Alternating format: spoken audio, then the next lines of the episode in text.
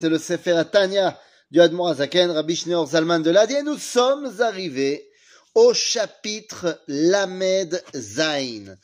Chapitre Lamed Zain, un long chapitre, un long chapitre qui va revenir sur deux idées principales. La première nous dit le Admor Azaken, Tachlit Ashlemut Azeh Ensof, Baruch Hu Ba'olam Hazeh. C'est-à-dire que le tachlit, l'objectif final, l'objectif total dans ce monde, eh bien, dans ce monde, j'entends bien, à l'époque de Yemot HaMashiach, puisque le Hadmoazaken nous a expliqué dans le chapitre précédent que évidemment que dans la période de l'exil, tu ne peux pas te révéler à ton maximum, donc évidemment que l'idéal c'est Yemot eh bien dans Yemot HaMashiach, quel est le tachlit? Eh bien de dévoiler, dévoiler Or Ensof et Baolam Hazeh. Alors qu'est-ce que ça veut dire dévoiler Or Insof Eh bien tout simplement, nous dit le Zaken, dévoiler Or Insof, qui a nishmati taloui b'ma'asenu, ba'avodatenu, kol zman meshech hagalut, ki agorem sachar mitzvah ou mitzvah ba'atzma, ki ba'asiyata mamshich ha'adam gilui Or Insof. Comment est-ce que tu dévoiles la lumière divine et donc infinie dans ce monde? Ba'asiyata mitzvot, c'est ce qu'on avait vu la dernière fois. À gouffre le, corps qui fait les mitzvot, eh bien, il participe au dévoilement divin. Ce n'est pas seulement une réalité spirituelle, mais c'est totalement ancré dans ce monde. Et là, la demande nous dit, oui, mais attention, srar mitzvah, mitzvah, très bien. Mais voilà le chidouche. Lorsque tu fais une mitzvah, ce qui est particulier à la mitzvah, on peut comprendre que ça reçoit la lumière divine puisque c'est la volonté divine. Le chidouche du Admorazaken, c'est de venir nous dire, oui, mais toutes les choses qui vont participer, qui vont t'aider à faire la mitzvah, deviennent aussi des ustensiles qui peuvent recevoir et, donc dévoiler la lumière infinie. Et c'est de cela qu'on parle.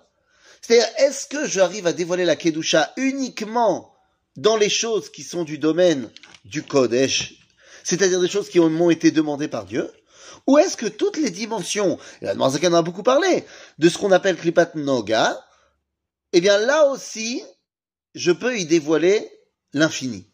Est-ce que dans mon café que je vais prendre le matin, ou pas, parce que moi je bois pas de café, mais est-ce que dans le café que les gens vont prendre le matin pour être réveillés, est-ce que je peux dévoiler Orensof Eh bien la réponse est oui. Si tu mets dans ton intention que l'action de boire le café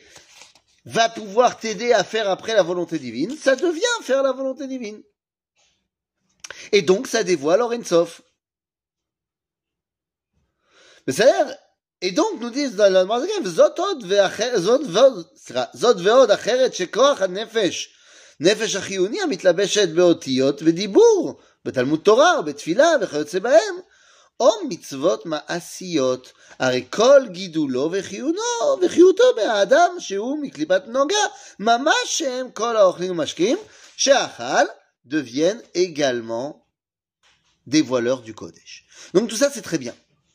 On a dit, l'essentiel est de dévoiler Akadosh Baruch dans ce monde, donc le corps et notre dibour qui transforme notre pensée en une réalité dans ce monde vont participer à 100% là-dessus. Très bien, mais ça ne s'arrête pas là. Et oui, parce que nous dit ici que le essek, le essek, c'est-à-dire le fait de s'attacher à la Torah, eh bien va ajouter quelque chose. Qu'est-ce que ça va ajouter? Ça va ajouter que je vais pouvoir également pas seulement dans mes actions connectées à Kadosh Baruch mais je vais pouvoir également mettre ma volonté mes pensées à moi au diapason avec ceux du Créateur. Et ça, eh bien les amis, c'est fondamental. Parce que je ne suis pas que une boule d'action. Je suis également énormément d'intention et de pensée. Et d'être capable de mettre au diapason mes pensées avec celles de Dieu, eh bien, c'est ce qui va me permettre de pouvoir exprimer sa volonté et donc la mienne dans chaque chose. Et ça, eh bien, c'est l'idéal de Yemot HaMashiach. À bientôt les amis.